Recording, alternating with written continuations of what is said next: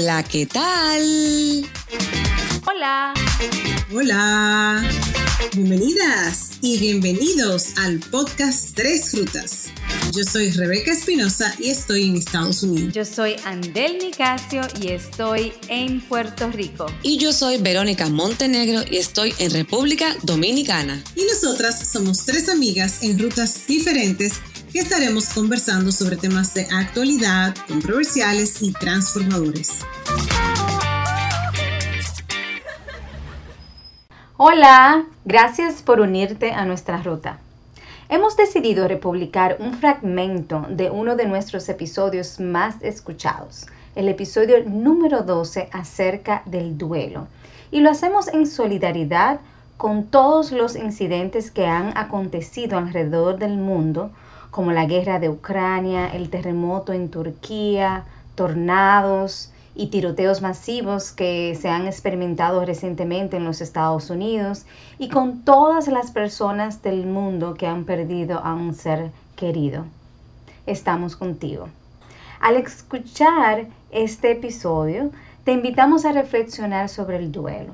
El duelo no es de una sola talla, por lo que cada persona lo experimenta de una manera diferente. Las muy conocidas etapas del duelo, que son cinco, la negación, el enojo, la negociación, la depresión y la aceptación han sido mal interpretadas por muchos años, incluyendo por personas en el ámbito de la ciencia. Las etapas no se experimentan en un orden específico y no todas las personas experimentan cada una de ellas. Es más, hay muchas personas que reportan otras etapas y esto de acuerdo a estudios específicos. David Klesler, quien fue coautor con la creadora de las etapas del duelo, la doctora Elizabeth Kovler Ross, su nuevo libro sobre el duelo describe las etapas como herramientas, no necesariamente como una pirámide o una línea recta, sino que son herramientas para ayudarnos a entender mejor el proceso del duelo. Y en su libro provee una ruta para recordar a las personas que han partido con más amor y menos dolor. Mientras escuchas este episodio sobre el duelo, trata de contestar estas preguntas para ti. ¿Cómo han sido tus duelos? ¿Te identificas con algunas de las etapas del duelo en particular o todavía estás viviendo alguna de esas etapas? Al final de este episodio te compartimos la más reciente etapa agregada al duelo, propuesta por David Kessler y fundamentada en estudios científicos. Así que escucha hasta el final hay, otro, hay otro componente que se le agrega a, la etapa per se del duelo. Entonces, mientras comentábamos un poquito y, leíamos sobre el tema, eh, no sé si tienes, si pudiste identificar en ese proceso emociones que te surgían, si pudiste hacer ese ejercicio mientras eh, pasabas por esa etapa. Tal vez en el momento en que lo estaba viviendo no, pero sí te puedo decir que fueron muchas. Por ejemplo, cuando supe que estaba enfermo, que lo iban a internar, como mi papá es una persona que yo nunca, te puedo decir que nunca se internó en su vida, yo dije, está mal. Entonces ahí viene la incertidumbre, eh, la preocupación, eh, el, o sea, yo pasé por un proceso de insomnio, o sea, porque yo no podía dormir obvio, o sea, pensando en eso. Luego, eso fue como todas esas, esas dos semanas, o sea, día a día era eso. Incertidumbre, duda, ¿qué va a pasar? ¿Ir a mejorar? Cada, cada mensaje de la doctora era que si mejoraba algo, por más mínimo que fuera, era una celebración. Pero luego algo fallaba. Entonces ahí venía de nuevo, la decepción. Entonces, cuando pasa, obviamente viene la tristeza, viene más desesperación por el mismo hecho de no poder decir adiós. Claro. De esa desesperación, esa tristeza, yo pasé a tener pique con él, porque ¿por qué te dejaste enfermar? Pique conmigo, porque yo decía, pero ¿por qué yo no dije que puede ser COVID? Ahí va también. Luego, pique con la gente, por sus comentarios, por sus preguntas. Eh, déjame ver. Fueron muchas. Sí, demasiadas. Eh, lo que sí que nunca cuestioné la voluntad de Dios. Y ahí me, hasta me sorprendí de mí misma. Cuando alguien me... Yo recuerdo que incluso en el grupo que, del, del que formamos parte, lo que dije, lo que escribí, me acuerdo como ahora, me acuerdo incluso hasta el momento, o sea, la calle, yo me acuerdo en la que yo estaba, eh, me parqué para mandarle mensaje a ustedes, que sé yo cuánto, fue como dos horas después de, de, de saberlo. Escribí, mi padre se ha marchado a la casa del Señor. Y nunca, nunca dije falleció. Bueno, estoy diciendo ahora. Sí, sí, sí. Pero como que eso fue el, lo que me salió decirle a mi gente cercana, ustedes, Ujú. y ya, y todo, a todo el que me preguntaba. Sí, sí. Hasta cierto punto, un cambio de casa. O sea, Sí. de su casa se va ahora a la casa del Señor. Así lo vi. Y así lo sigo viendo. Sí. Luego después de eso te puedo decir, fu- fu- fueron muchos momentos, mira, hay un momento que yo recuerdo que, que, que fue bien triste, pero fue bien lindo, porque con todo esto, obviamente, de que estamos en COVID, que no sé cuánto, yo estaba en el trabajo cuando recibo el mensaje. Y cuando lo dije, o sea, cuando lo pude verbalizar, porque la palabra no me salía, Ujú. recuerdo que una de mis compañeras de trabajo, lo primero que hizo fue abrazarme. Y yo de, reaccioné como una semana después de eso. Y cuando la vi, le dije, óyeme, tú te olvidaste del COVID, tú te olvidaste de, de, de, de, todo. Y, y, y el, el, o sea, le hice saber a ella, porque ahí quiere ser agradecida, y le dije, óyeme, tú no te imaginas lo que ese abrazo en ese momento significó. O sea, eso fue maravilloso porque yo fui la única persona que en su momento Claro, eh, lo hizo. claro. Sí, yo, Y esas ¿sabes que yo como esas respuestas eh, hasta cierto punto impulsivas, pero básicamente by default, como Ujú.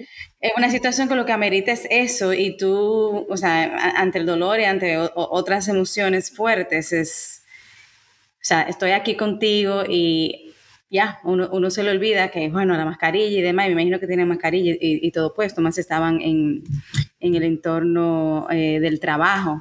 Pero qué bueno que tuviste, ya que nosotros no estábamos ahí, eh, porque tuviera, nosotros estuviéramos abrazados sin, sin problemas, con COVID, sin COVID. Sí, En ese momento. Sí, ustedes porque Bueno, no con COVID no. Con COVID hubiera agradecido que no me abrazaran. Ma- Digamos Pero que, que una mascarilla. pata, sea una pata te doy yo. La hater. mascarilla sí.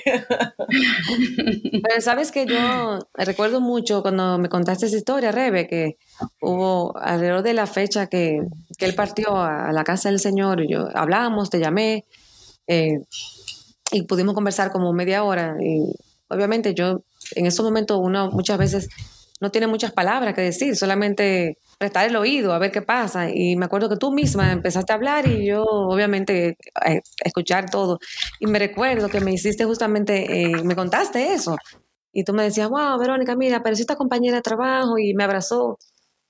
Y la verdad que uno se pone a pensar, eh, un detalle tan sencillo como un abrazo es tan importante porque te sirvió de tanta contención. Y esa muchacha eh, no, se, no sabe, no- ni se imagina lo significativo que fue para ti. Y fue justamente lo que uno necesita en un momento de, de una noticia de esa, de esa forma, o sea, mucha contención. Ella, ella no se Eh. lo imagina, ella lo sabe, porque yo se lo dije después. Exacto. O sea, yo lo Pero en yo ese, lo mo- dije. en- en ese momento no se lo imaginaba, Sí. o sea, Sí. Sí. Quizás no se, exacto, no se imaginaba lo significativo que, que iba a ser. Exacto. Y, y sobre todo, de nuevo, dentro del contexto Ah, del exacto. COVID-19 y no, no tener tu familia cerca eh, y todo ese proceso. que hablando de eso, de, de las cosas significativas, yo quería aprovechar para decir cosas significativas que las personas pueden hacer o decir cuando uno pasa por este proceso. Exacto, eso mismo era que te iba a preguntar. Justa, justamente esa pregunta tenía Ah, yo ok. también. We're Eh, Ok. te- Estamos sincronizadas. Eh, ok, ok, perdón. Porque la verdad es que, o sea, como que quisiera dejar algo y aportar, no solamente mi, mi historia, sino que hay tantas cosas que los seres humanos, y hasta yo me siento culpable de eso, de que hacemos cuando alguien se nos va.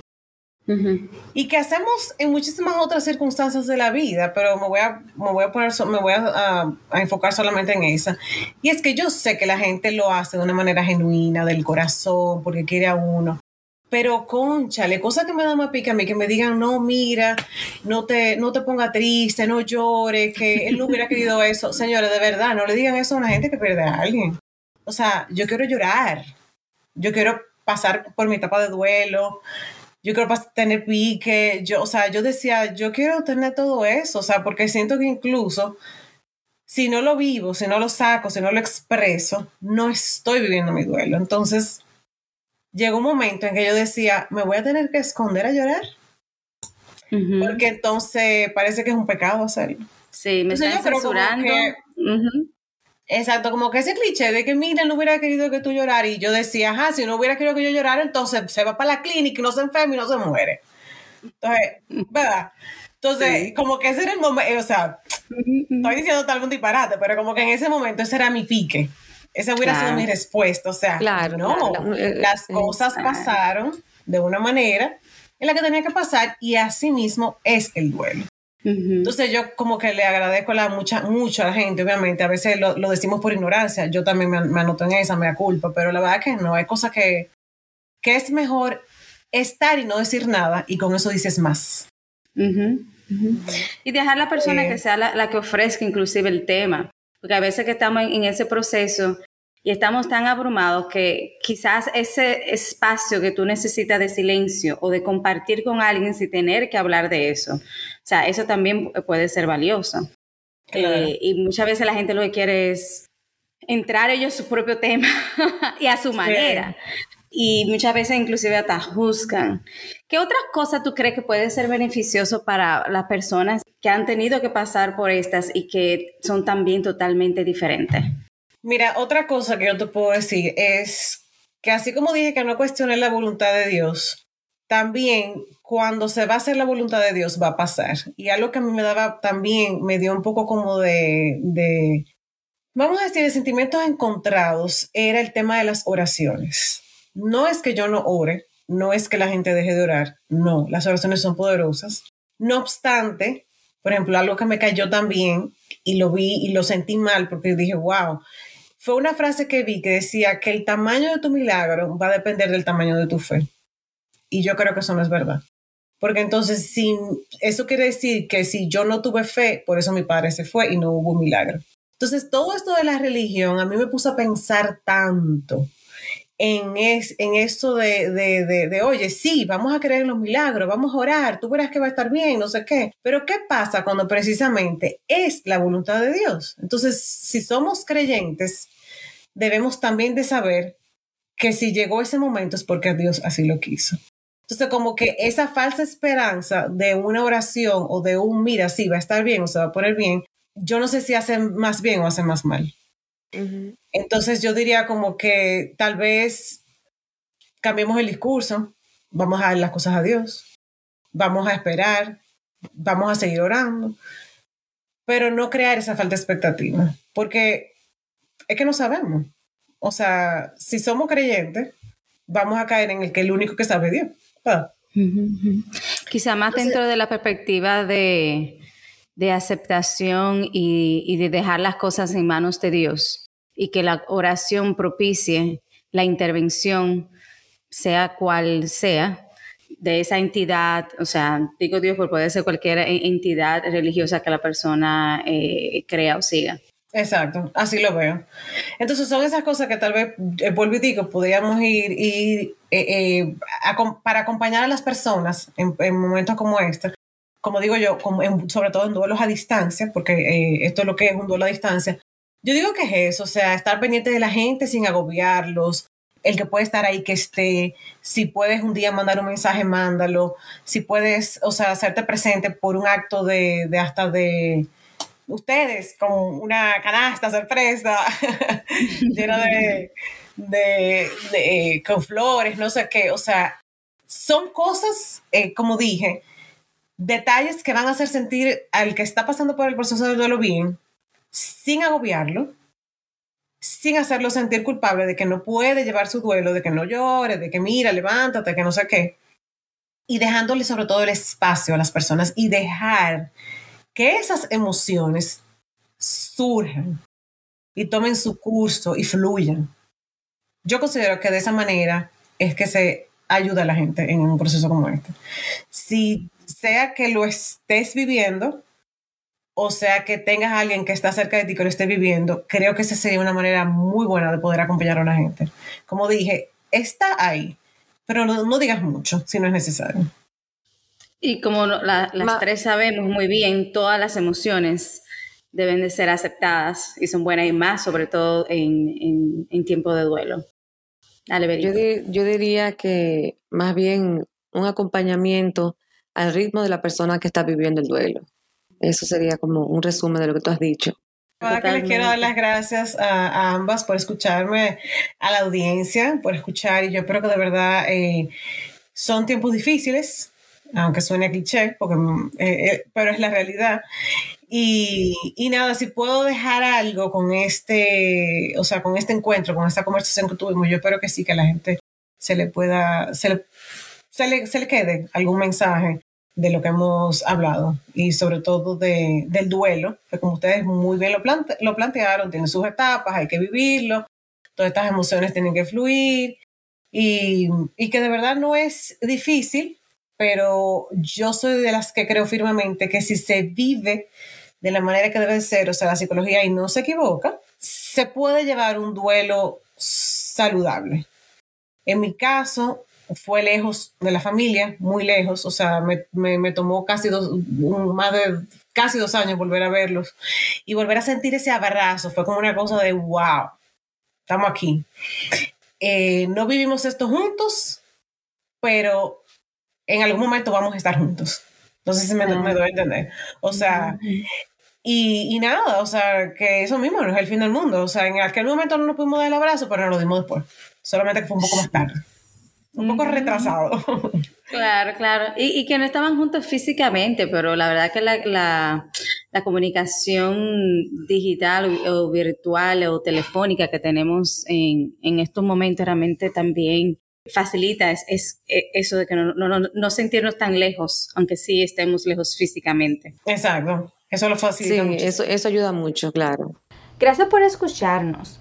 Eso fue un fragmento del episodio número 12. Si quieres escucharlo completamente, en donde hablamos en más detalle acerca de la relación de Rebeca y su padre y todo el proceso, te invitamos a que escuches el episodio completamente, de nuevo el episodio número 12.